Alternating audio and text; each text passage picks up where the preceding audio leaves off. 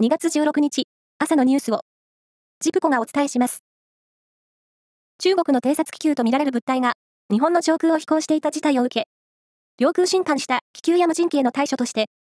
自衛隊法の解釈を変更し、空路の安全確保や、国民の生命、財産の保護を要件に、撃墜する武器の使用を認める案を、政府が検討していることが分かりました。ウクライナのコルスンスキー駐日大使は、共同通信の単独インタビューで、今年5月に、広島で開かれる先進7カ国首脳会議 G7 広島サミットについて、詳細があれば、ゼレンスキー大統領の広島訪問とサミット参加を本格的に検討する考えを示しました。トルコ・シリア大地震の発生から10日目となった15日、トルコのエルドアン大統領は、推定220万人が被災地域を離れ避難したと明らかにしました。トルコとシリアの当局などによりますと、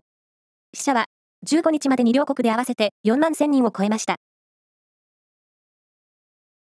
オペラ界の最高峰とされるイタリア北部、ミラノのスカラ座が14日、公演のライブ配信サービスを始めました。新型コロナウイルスの感染拡大の影響で、日本など遠い地域で公演できておらず、関係者は、どこに住んでいても、スカラ座を身近に感じてもらいたいと話しています。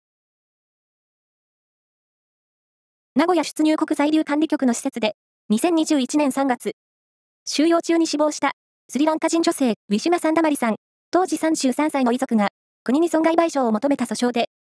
名古屋地裁は、昨日、国側が提出した収容中の監視カメラ映像、およそ5時間分を、公開の法廷で上映する方針を示しました。日程は未定です。バスケットボール男子の全日本選手権は、準決勝2試合が行われ、千葉ジェッツと琉球ゴールデンキングスが勝って、来月行われる決勝に進みました。FIFA 国際サッカー連盟は14日、オンラインで理事会を開き、次回のクラブワールドカップをサウジアラビアで開催することを全会一致で決めました。以上です。